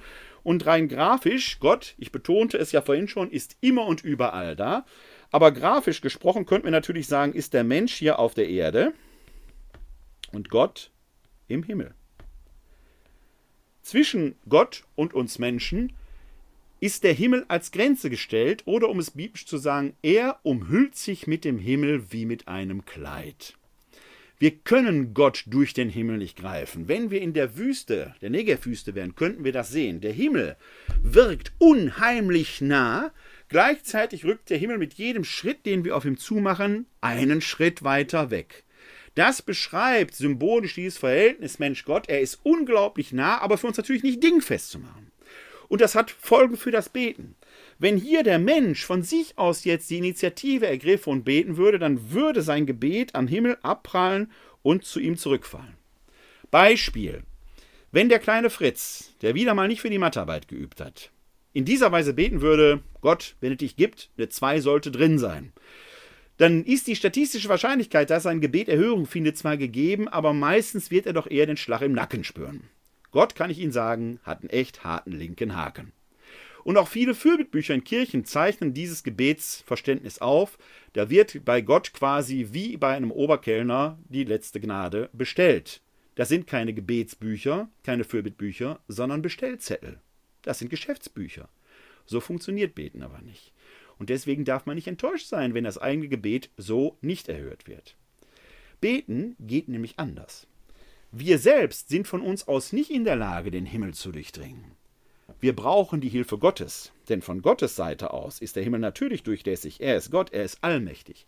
Man könnte sogar sagen, der Himmel ist so eine Art semipermeable Membran. Und natürlich geht deshalb und muss deshalb der erste Schritt beim Beten von Gott ausgehen. Das erste ist das Wort Gottes an uns. Beim Beten sind wir zuerst die Hörenden, die Empfangenden. Gott spricht zu uns, er teilt uns mit. Es ist, als wenn er uns den Ball zuspielen würde. Deswegen nennt man diesen Begriff auch mit einem Fachbegriff, das ist die Katabase. Gott wirft den Ball hinunter. Es griechisch heißt herunterwerfen. Der zweite Schritt ist dann, dass wir das Wort Gottes, seine Gegenwart, bedenken. Zweitens ist Nachdenken, auf Griechisch die Diabase, das Durcheinanderkauen, das Verdauen. Und erst jetzt, wenn wir quasi das Wort Gottes angenommen, verinnerlicht haben, antworten wir auf den Anruf Gottes. Wir nutzen also, wenn Sie so wollen, gewissermaßen den Kanal, den Gott für uns geöffnet hat, und spielen den Ball jetzt in der Anabase, wir werfen den Ball also zurück, wieder hinauf, in der, im dritten Schritt der Antwort. Die kann jetzt Lob, Dank, Bitte, Klage, was auch immer sein. Standardmäßig könnte also ein Tagesgebet so lauten. Wir adressieren Gott mit der Anrede und zum Schluss gibt es dann den Schlusslobpreis. Die Anrede wäre meinethalben Vater im Himmel. Jetzt kommt Schritt 1, also Vater im Himmel. Schritt 1. Du hast das Volk Israel aus Ägypten befreit. Nachdenken. Auch wir befinden uns täglich in der Gefangenschaft unserer Chefs. Bitte könnte jetzt sein. Deshalb bitten wir dich, führe auch uns in die Freiheit. Darum bitten wir dich, und jetzt kennt der Schlusslobpreis, durch Jesus Christus, deinen Sohn, unseren Herrn und Gott, der mit dir herrscht und lebt in der Einheit des Heiligen Geistes von Ewigkeit zu Ewigkeit. Amen. In diesem Gebetsschluss kommt übrigens die trinitarische Weise des Betens zum Ausdruck, die diesen liturgischen Dreischritt unterstützt. Denn Gott ist als Vater die Person Gottes, die im Himmel thront. Der Sohn ist der Mittler, der Himmel und Erde verbindet. Und im Heiligen Geist wohnt Gott in uns Menschen. Deshalb beten wir im Heiligen Geist durch den Sohn zum Vater. Und da haben sie so gesehen eine Standleitung, die wir zu Gott haben. Also der Himmel bleibt, weil Gott in uns selbst wohnt, geöffnet.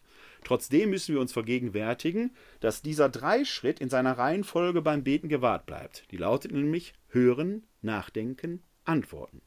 Und dann würde Klein Fritzchen natürlich anders beten. Er würde erstmal hinhören und er würde sagen, Vater im Himmel, ich weiß, ich habe nicht gelernt. Trotzdem ist heute Mathearbeit. Und dann wäre die Bitte vielleicht, bitte lass mich das Beste herausholen. Das ist anderes, als zu bitten, eine 2 sollte wirklich drin sein. Diese Weise des Betens, sagen wir, nennt sich auch der liturgische Dreischritt. Und dieser liturgische Dreischritt ist stilprägend für die Eucharistiefeier im Kleinen wie im Großen. Wir finden ihn in der Mikrostruktur, etwa innerhalb des Tagesgebetes oder auch im Hochgebet läuft er gleich mehrfach durch. Wir finden ihn aber auch in der Makrostruktur. Denn an das Tagesgebet schließt sich die erste Lesung an. Die ist fast immer, nicht immer, aber fast immer aus dem Alten Testament. Dann singen wir den Antwortpsalm. Der ist natürlich auch aus der Bibel.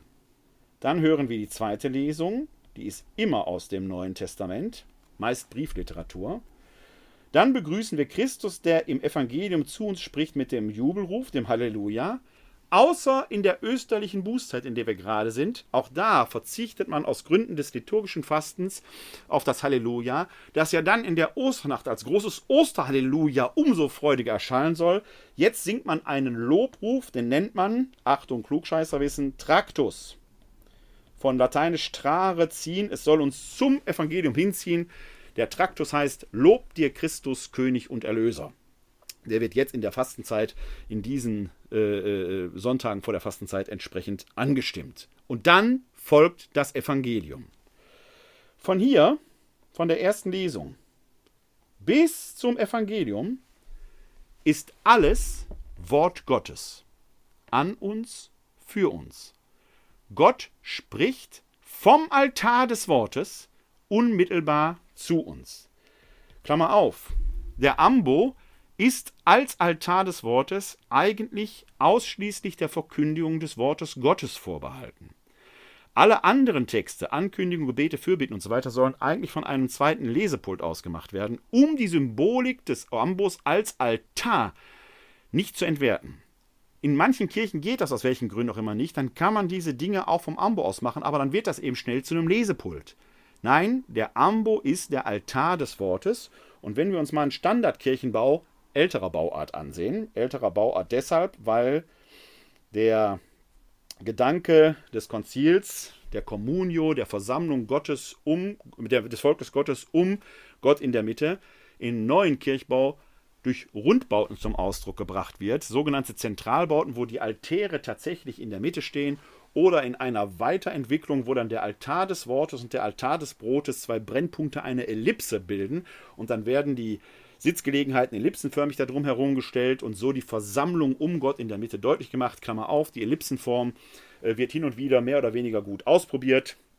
Würzburg hat man in der Augustinerkirche letztens eine, letztes gut vor ein paar Jahren, eine große Ellipse gebaut. Wie oft gibt es dann Streit, weil das eine viel kommunikativere Form ist. Man ist nicht mehr nur für sich, man sieht plötzlich ein anderes Gesicht. Ähm, Architektonisch gibt es die Ellipse meines Wissens überhaupt erst einmal im Grundriss der Kirche, äh, einer Kirche erkennbar auf der Insel Sylt in St. Christophorus. Häufiger findet man die Zentralbauweise St. Franz äh, von Sales in Düsseldorf, hier in Wuppertal, unweit äh, der Wohnung, wo ich wohne. Ich gehöre zu dieser Pfarrei St. Remigius. Äh, in Köln ist es St. Theodor, in Pfingst und so weiter. Da haben sie diese Rundbauten, wo die Altäre mehr oder weniger in der Mitte stehen. Das Klassische, was wir heute immer noch haben, sind natürlich die alten sogenannten Wegekirchen. Und da haben Sie hier so die Bänke. Ich stelle dich mal dahin. Dann haben Sie hier den Altar des Brotes und daneben steht jetzt der Altar des Wortes. Hier auf dieser Seite könnte man jetzt zum Beispiel ein zweites Lesepult für die Nicht-Wortgottestexte entsprechend einrichten. Und hier aus der Altarachse herausgerückt stelle ich mal den Tabernakel hin. Soweit, so gut. Die Wortgottesfeier, der Wortgottesdienst, findet hier am Altar des Wortes statt. Während der eucharistische Teil am Altar des Brotes stattfindet. Wenn Sie also zur, zur Messe kommen, können Sie allein an dem Ort, wo der Zelebrant oder ein anderer liturgischer Dienst, ein Lektor etwa, sich gerade befindet, sehen, sind Sie nur ein bisschen zu spät zur Messe gekommen oder sind Sie schon total zu spät. Steht der Zelebrant oder ein anderer liturgischer Dienst noch hier, dann ist die Wahrscheinlichkeit hoch, dass Sie gerade nur vielleicht Skyrie verpasst haben. Steht er schon hier, dann sind Sie, haben Sie die halbe Messe schon quasi geschlabbert. Also ein optisches Signal, wenn Sie so wollen. Aber jetzt geht es ja um die Wortgottesdienst. Wir haben hier von der ersten Lesung bis zum Evangelium die Verkündigung des Wortes Gottes in der Mitte. Also alles, wenn Sie so wollen, Schritt 1 im liturgischen Dreischritt. Auf das Evangelium folgt dann Schritt 2, Nachdenken, folgt auch, nämlich in der Predigt. Die Predigt hat ja die Aufgabe, das Wort Gottes für uns neu lebendig auszulegen und anzuwenden. Das ist die Idee der Predigt. Sie merken aber, wir sind ja hier auf einem Spannungsbogen. Die Predigt befindet sich in einer Entspannungsphase und das ist für die Zelebranten, für die Prediger, Katecheten, Homiletiker, was auch immer an dieser Stelle stattfindet, auch eine, ein Gespräch mit Kindern, also eine, in einer Familienmesse, ist ja eine Form der Homilie. Das ist für die, die dort tätig sind, ganz wichtig. Die Menschen befinden sich in einer Entspannungsphase. Bisher haben sich die Menschen übrigens zweimal hingesetzt. Am Beginn der Messe steht man ja und zwar bis hier zum Tagesgebet. Zur ersten Lesung setzt man sich Und da ist es ein angespanntes Setzen. Das können, da hören Sie die Leute ein bisschen raschen, wie die Leute sich setzen, aber die sind jetzt aufmerksam, weil sie gespannt sind, was jetzt in der Lesung kommt. Wir finden jetzt auch in einer Spannungsanbahnungsphase. Zum Evangelium, zum Evangelium, Halleluja, beziehungsweise zum Evangelium steht man wieder auf. Als Signal gilt dort übrigens, wenn Sie so wollen, wieder der liturgische Gruß. Den markiere ich hier mal. Denn wir haben den liturgischen Gruß ja hier am Anfang gehört. Und dann hören wir ihn wieder. Offenkundig ist der liturgische Gruß eine Art Aufmerksamkeitsmarker, äh, der deutlich macht, hier passiert jetzt Wichtiges und dann steht man natürlich entsprechend. Die Predigt kommt in eine Entspannungsphase hinein und tatsächlich können Sie in der Kirche zwischen Evangelium und Predigt, achten Sie nächstens noch mal drauf, ein Uff in der Kirche hören. Die Leute atmen alle aus und entspannen sich. Die nehmen innerlich, ich sage es etwas äh, lax, innerlich die Haltung ein, die man sonntagsabends nach der Tagesschau hat, wenn der Tatort beginnt. Man ist aufmerksam, aber entspannt. Zu Hause haben sie vielleicht auf der Couch ein Glas Rotwein vor sich, ein Bierchen, was auch immer. Man ist aber aufmerksam entspannt. Wenn das, was jetzt kommt, der Tatort oder die Predigt, langweilig ist, geraten sie in den Zustand einer Totalentspannung hinein. Sprich, sie schlafen ein. Das müssen die Predigerinnen und Prediger, die Homiletikerinnen und Homiletiker wissen. Deshalb muss eine Predigt im besten Sinn des Wortes unterhaltsam sein. Nicht im Sinne von Klamauk, aber sie muss wahrnehmen, meine Zuhörerinnen und Zuhörer sind entspannt und ich habe die Aufgabe, durch Stimmmodulation, durch die Vortragstechnik und was auch immer, die Aufmerksamkeit hochzuhalten. Aber wir waren ja beim liturgischen Dreischritt. Also, wir hatten jetzt Schritt 1, wir haben das Wort Gottes gehört, wir haben nachgedacht, muss jetzt die Antwort erfolgen und die folgt auch nach der Predigt am Sonntag durch das Credo.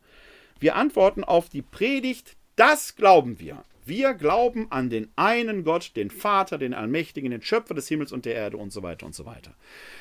Eine Predigt wäre dann absolut perfekt gelungen, wenn wir in dieser Antwort quasi wie von selbst einstimmen würden eine Stille nach der Predigt zu halten, damit wir die Worte des Predigers bedenken, macht die Predigt wichtiger als sie ist. Sie würde die Predigt ja über das Evangelium stellen. Wenn wäre eine Stille nach dem Evangelium angebracht, damit wir erstmal das Evangelium verinnerlichen, bevor der Prediger uns seine Gedanken mitteilt. Im liturgischen Dreischritt und der Dramaturgie der Eucharistiefeier ist eigentlich vorgesehen, dass das Credo die mehr oder weniger spontane Antwort auf die Predigt ist. Wir haben das Wort Gottes gehört, wir haben nachgedacht und jetzt antwortet die Gemeinde selbst wir glauben an diesen Gott, der Vater, Sohn und Heiliger Geist ist. Auf die, das Credo folgen dann die Fürbitten. Die heißen in der AEM, der Allgemeinen Einführung ins Messbuch, eigentlich Prekes, also das allgemeine Gebet. Da könnte alles Mögliche stattfinden. Wir könnten allgemein ein Gebet sprechen, ein Teil, der übrigens relativ variabel ist. In unseren Landen hat sich da eingebürgert, dass wir da vier, fünf oder sechs Bitten hören, auf die wir dann antworten, wir bitten dich, erhöre uns oder so etwas ähnliches. Diese Form ist nicht festgemeißelt, sie ist aber bei uns die in der Regel allgemein übliche. Das ist jetzt der Ort, wo der Zelebrant vom Altar des Wortes zum Altar des Brotes wechselt. Denn jetzt beginnt der eucharistische Teil der Messe und er beginnt mit der Gabenbereitung. Die Gabenbereitung selber, hoppla, so, ist der bewegungsintensivste Teil der Messe. Da ist am meisten los. Die Messdiener bringen die Gaben von Brot und Wein. Es findet die Handwaschung statt. Der Altar wird bereitet. Leider kriegen wir davon meistens nicht so viel mit, weil wir damit beschäftigt sind, ein Gabenbereitungslied zu singen. Wenn wir dieses Gabenbereitungslied nicht singen würden, dann würden wir nämlich mitbekommen, was da vorne tatsächlich passiert. Und was da vorne passiert, ist umso wichtiger, als wir dort sehr nah an den jüdischen Quellen sind. Denn man kann das, wenn man vom Singen mal aufblickt, sehen, dass, wenn die Messdiener die Schale mit den noch unkonsekrierten Hostien gebracht haben und später den Wein, dass der Priester die Schale und später den Kelch mit dem Wein erhebt und dann etwas murmelt. Wenn wir dort nicht singen und würden und die Orgel schweigen würde, würde der Priester diese sogenannten Begleitgebete laut sprechen. Und dann würde er über das Brot beten. Gepriesen bist du, Herr, unser Gott, Schöpfer der Welt, du schenkst uns das Brot, die Frucht der Erde und der menschlichen Arbeit. Wir bringen dies Brot vor, vor dein Angesicht, damit es uns das Brot des Lebens werde. Und darauf würden wir antworten, gepriesen bist du in Ewigkeit, Herr unser Gott.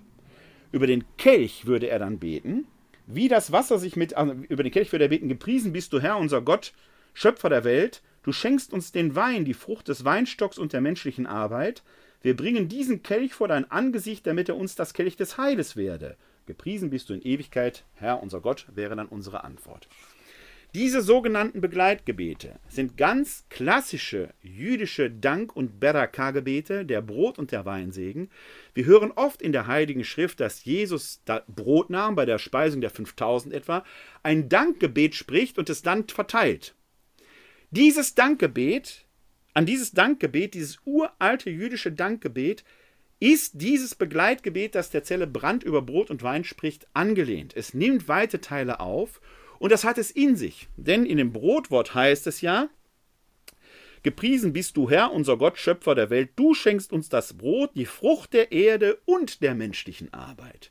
Gottes Gabe und menschliches Werk finden hier zusammen. Das ist Eucharistiefeier. Nicht nur sagen, Gott, bitte mach, tu dies oder jenes, sondern die Erinnerung daran, dass zur göttlichen Gabe, meinetwegen dem Verstand, das menschliche Tun dazukommen muss. Wir Menschen agieren, interagieren mit Gott, arbeiten mit ihm gemeinsam daran, dass sein Reich werde. Beten ist nicht sich zurücklehnen und Gott machen zu lassen. Beten ist mit Gott zusammen an dieser Welt, in dieser Welt arbeiten. Und das wird in diesen jüdischen Beraka-Gebeten, die der Priester als Begleitgebete leider meistens still spricht, sehr deutlich. Ich wünschte mir, wir würden dieses Gebet häufiger hören. A, weil es uns näher an unsere jüdischen Wurzeln heranbringt. B, weil darin sehr stark die Zusammenwirkung von Menschheit und Gott zum Ausdruck kommt. Und C, weil sie einen wunderschönen eigenen Klang haben, der unseren Hörgewohnheiten erstmal widerspricht, uns aufmerken lässt und wir damit am Wirken Jesu sogar teilhaben, der diese Dankgebete ja gesprochen hat. An die Gabenbereitung schließt sich dann das Gabengebet an. Und dann beginnt die Präfation, übrigens wieder mit dem liturgischen Gruß, hier zum vorhin schon erwähnten Eingangsdialog. Der Herr sei mit euch und mit deinem Geiste. Erhebet die Herzen, wir haben sie beim Herrn. Lasset uns danken dem Herrn, unserem Gott, stark erweitert ist und damit die Besonderheit noch einmal deutlich macht. An die Präfation schließt sich das Sanctus an, über das haben wir schon gesprochen, und das Hochgebet. Innerhalb des Hochgebetes läuft der liturgische Dreischritt mehrfach ab. Wir haben die Anamnese, die Vergegenwärtigung der Worte Jesu. Wir haben die Interzession, eine Art von Fürbitten für den Bischof, äh, den Ortsordinarius, alle, die in der Kirche Dienst tun. Wir haben die Epiklese, die Herabrufung der, äh, des Geistes über die Gaben von Brot und Wein. Insgesamt kennen wir approbierte äh, äh Hochgebete der Anzahl vier. Es gibt vier Hochgebete, äh, die der Priester auswählen kann. Es gibt noch eine Reihe Kinderhochgebete. Wir reden erstmal nur von diesen vieren. Die sind im Aufbau alle ähnlich, aber nicht gleich. Ähm, das, was bei uns in der Heiligen Messe am meisten vorkommt, ist das sogenannte zweite Hochgebet. Wenn Sie in das neue Gotteslob schauen, werden Sie dort das zweite Hochgebet finden. Die Hochgebete 1, 3 und 4 sind dort leider nicht abgedruckt, da müssen Sie in einen Shot gucken. Im alten Gotteslob war das übrigens anders. Da gab es alle vier Hochgebete drin. So sehr ich das neue Gotteslob schätze, an dieser Stelle hat das alte Gotteslob einen eindeutigen Dokumentationsvorteil.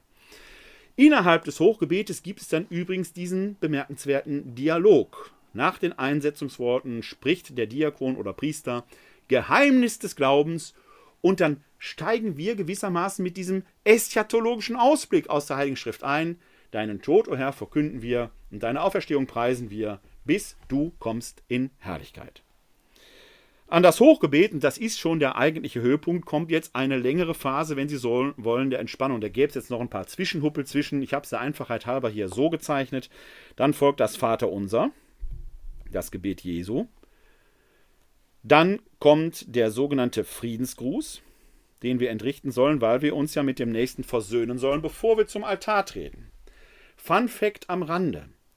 Bis vor wenigen Monaten gab es eine veritable Diskussion, ob man den Friedensgruß nicht hier an diese Stelle rücken sollte. Also quasi da, wo wir zum Altar hinzutreten, also vor die Gabenbereitung. Die wurde von Benedikt XVI. durchaus noch geführt. Papst Franziskus hat jetzt endgültig entschieden, der Friedensgruß bleibt da, wo er ist. An dieser Stelle. Sie merken also, die Diskussion um die Liturgie ist nicht zu Ende. Weitere Veränderungen sind durchaus möglich. An den Friedensgruß schließt sich das Agnus Dei an, ein Propriumstext. Lamm Gottes, du nimmst den Weg die Sünde der Welt, erbarme dich unser. Lamm Gottes, du nimmst den Weg die Sünde der Welt, erbarme dich unser. Lamm Gottes, du nimmst den Weg die Sünde der Welt, gib uns deinen Frieden. Da haben sie wieder das Eleison. Eigentlich ein Jubelruf, den wir dort äh, verkünden, der übrigens in seiner Diktion Lamm Gottes auf die Heilige Schrift zurückgeht. Johannes der Täufer kündet Christus als das Lamm Gottes an und auch in der Offenbarung des Johannes wird der Auferstandene als Lamm dargestellt. Daran kommt, da schließt sich die sogenannte Elevation an. Der Priester bricht jetzt das Brot als Zeichen des Todes Jesu. Sein Leib wird am Kreuz zerbrochen.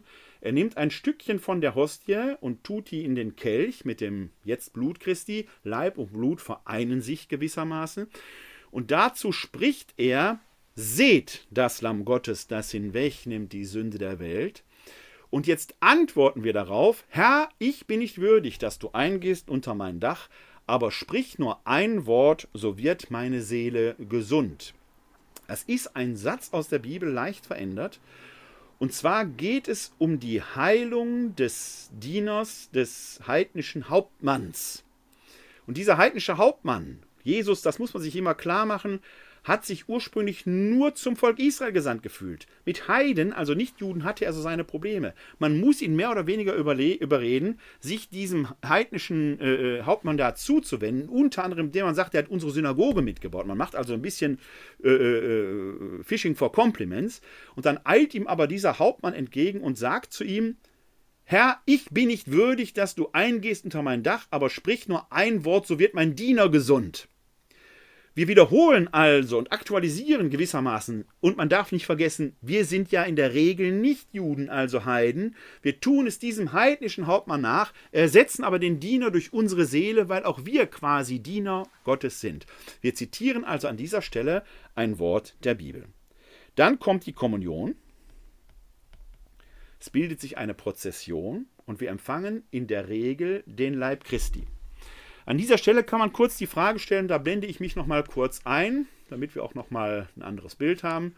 An dieser Stelle kann man natürlich die Frage stellen, warum werden, bekommen wir in der Regel nur Brot und nicht Brot und Wein? Ist das Zeichen damit unvollständig?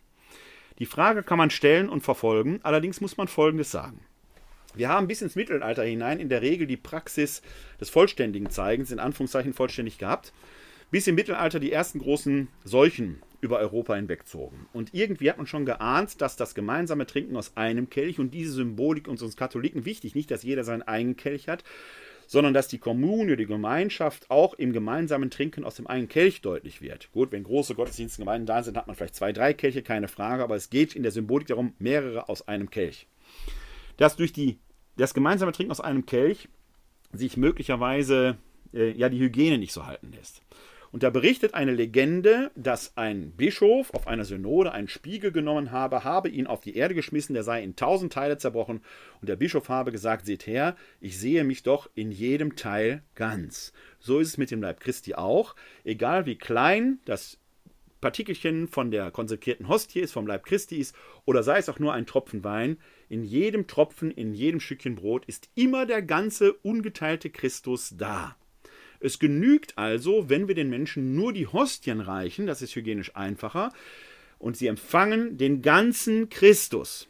Diese Lehre, die sogenannte Konkomitanzlehre, hat man im Mittelalter geübt, hat sie beibehalten, sodass sie heute aus Praktikabilitätsgründen in der Regel so auch bewahrt bleibt. Es wäre durchaus möglich, dass man unter beiderlei Gestalten kommuniziert. Jetzt in Corona-Zeiten, wieder solchen Zeit, vielleicht nicht unbedingt, aber es geht ja ums Prinzip. In manchen Werktagsmessen kenne ich Gemeinden, die das auch so vollziehen, wenn die Gottesdienstgemeinde klein ist. Zu bestimmten Gegebenheiten, etwa bei der Taufe Erwachsener oder bei der Firmung oder bei einer Hochzeit, wird es auch in der Regel zumindest dem Brautpaar gereicht. Geboten werden, bis auf Corona-Zeit, muss es am grünen Donnerstag. Jetzt ist wegen Corona eine Ausnahme. Da muss es angeboten werden, man muss es nicht nehmen. Aus Praktikabilitätsgründen wird in der Regel, in der Regel darauf verzichtet. Wobei Menschen, die an Zöliakie leiden, wenn keine glutenfreie Hostie da ist, man ihnen durchaus den Kelch zur Kommunion reichen könnte, weil natürlich auch in jedem Tropfen Wein der ganze Christus präsent ist. Man wird trotzdem als Katholik gefragt, wieso bewahrt ihr nicht das ganze Zeichen? Es ist einfach. Denn Christus sagt doch im eschatologischen Ausblick, in den synoptischen Evangelien, ich werde nicht mehr von der Frucht des Weinstocks mit euch davon trinken, bevor ich davon trinken werde mit euch im Reich des, äh, meines Vaters. Jesus selbst sagt also, Brot reicht. Das Teilen des Weines findet vollständig erst wieder mit ihm im Reich des himmlischen Vaters statt. Wir können es hier tun, keine Frage. Aber auffällig ist, dass der Auferstandene da, wo er mit seinen Jüngern nochmal hält, etwa im Emmausgang oder am See Genezareth, nur Brot zu sich nimmt. Vielleicht Fisch, kein Wein. Also auch da hätten wir einen biblischen Ansatz, zumal die frühe Christenheit von dem, was wir heute Abendmahl oder Eucharistie nennt, von der Brotbrechung, der Artoklasie spricht. Also das Brot scheint in seiner Bedeutung da nochmal stark im Vordergrund zu stehen und möglicherweise auch im Zentrum der Eucharistie damals gestanden zu haben, sodass man von einer Vollständigkeit des Zeichens äh, äh, sprechen würde, wenn es unter beiderlei gestalten wird, eigentlich an der Sache vorbeigeht. Vollständig ist es auch da, wo wir in Anführungszeichen nur, Anführungszeichen abgeschlossen, die Hostie, die konsekrierte Hostie, den Leib Christi zu uns nehmen. An die Kommunion schließt sich dann eine Besinnung an, ein, ich sage mal, intimer Moment, den jede und jeder für sich persönlich gestaltet und sich vergegenwärtigt, dass sie gerade, dass er gerade Christus selbst in der Eucharistie begegnet ist. Daran schließt sich dann das Schlussgebet an. Das Schlussgebet selbst ist wieder im liturgischen Dreischritt formuliert Wobei wir jetzt das, was Gott zu uns spricht, das, was Gott für uns getan hat, quasi das ist, was wir gerade gefeiert haben. Denn es ist ja Gott, der hier an uns handelt und dem wir dafür entsprechend danken. Dann kommt noch der Segen, der wieder eingeleitet wird mit dem liturgischen Gruß. Den liturgischen Gruß, hoppla, ich muss das mal eben zurückmachen, damit es auch rot erscheint, ich muss nochmal die Farbe wechseln. Der liturgische Gruß selber taucht also an vier Stellen auf in der Messe, und zwar hier am Anfang, vor dem Evangelium, vor dem Hochgebet und hier am Schluss. Also am Anfang, am Ende und an den beiden Höhepunkten, an den exponierten Stellen, werden wir also jedes Mal daran erinnert, dass Gott es ist, dass Jesus gegenwärtig ist und er an uns handelt. Und dann kommt noch etwas Wichtiges, das ich zum Schluss erwähnen möchte, denn der Segen endet im Lateinischen mit den Worten Ite missa est. Von diesem lateinischen Missa leitet sich übrigens die Wort Messe ab. Missa, ite missa est, heißt, geht, ihr seid gesendet. Wir haben nämlich eine Sendung, eine Mission. Das, was wir hier gefeiert und begangen haben, sollen wir jetzt in den Alltag hineinbringen, sodass das Zweite Vatikanische Konzil von der Eucharistiefeier als Quelle und Höhepunkt des gesamten christlichen Lebens spricht. Von hier aus geht es in den Alltag und der Alltag führt wieder darauf hinzu. Wie eine Pendelbewegung, wenn Sie so wollen. Das Deutsche geht hin in Frieden ist dagegen für meinen Geschmack rein subjektiv dann doch eine eher schwache Übersetzung. Nach dem Motto geht und bleibt friedlich. Die Idee des Lateinischen einer Entsendung mit dem, was wir hier erfahren, gelebt, erfahren und gehört haben, in den Alltag zu gehen, kommt da nicht so richtig zum Ausdruck. Vielleicht wäre es an der Zeit, wenigstens hier in Deutschland, da das lateinische Original zu übernehmen und die Messe damit zu beenden, geht, ihr seid gesendet. Ich blende Ihnen da nochmal kurz mein, mein iPad ein, da habe ich dann die Zeichnung vollendet. Da können Sie das dann nochmal entsprechend sehen. So, da haben Sie es jetzt. Da können Sie noch mal sehen, dass hier unten entsprechend äh, die vier, der vierte liturgische Gruß ist, der sich jetzt eben auf die gesamte Eucharistiefeier beruft. Das ist die Dramaturgie der Eucharistiefeier. Das sind die Zeichen in den einzelnen Riten, in den Dialogen. Merken Sie, es ist sehr stark orientiert an der Heiligen Schrift und die Eucharistiefeier in ihrer Gesamtheit strahlt in jeder Pore die Gegenwart Gottes aus. Gott ist mit uns. Er ist der Immanuel. Gott ist bei uns. In der heiligen Messe stehen wir in der Eucharistiefeier sicherlich in einer real existierenden irdischen Kirche, aber eigentlich sind wir in den himmlischen Gastsaal eingetreten und versammeln uns mit denen, die schon bei Gott sind, mit den Engeln, mit der sichtbaren und der unsichtbaren Welt um Gott in unserer Mitte.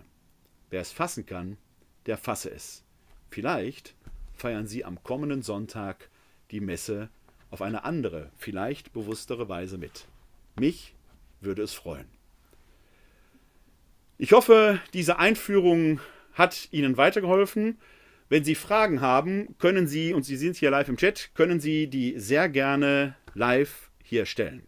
Ich werde mir gleich auch nochmal den Chat, die Kommentare bei Facebook etwas genauer anschauen. Wenn Sie da Fragen hineingeschrieben haben, versuche ich die dann da zu beantworten. Ansonsten freue ich mich, dass Sie heute Abend hier live dabei waren. Sehr gerne lade ich Sie zur nächsten Glaubensinformation ein. Die wird stattfinden am, lassen Sie mich schauen, äh, in zwei Wochen, am 6. April. Und dann geht es um einen biblisch-theologischen Abend, der heißt dann Der König am Kreuz. Und dann werden wir uns die Passion nach Lukas näher anschauen. Wenn Sie also wollen, sind Sie sehr herzlich in zwei Wochen wieder eingeladen hier zur Glaubensinformation, entweder live im Webinar unter www.kck42.de oder live bei Facebook. Ihnen allen wünsche ich bis dahin, geht und seid gesendet. Bleiben oder werden Sie gesund und helfen Sie anderen, gesund zu bleiben oder zu werden. Ich wünsche Ihnen ein herzliches Glück auf.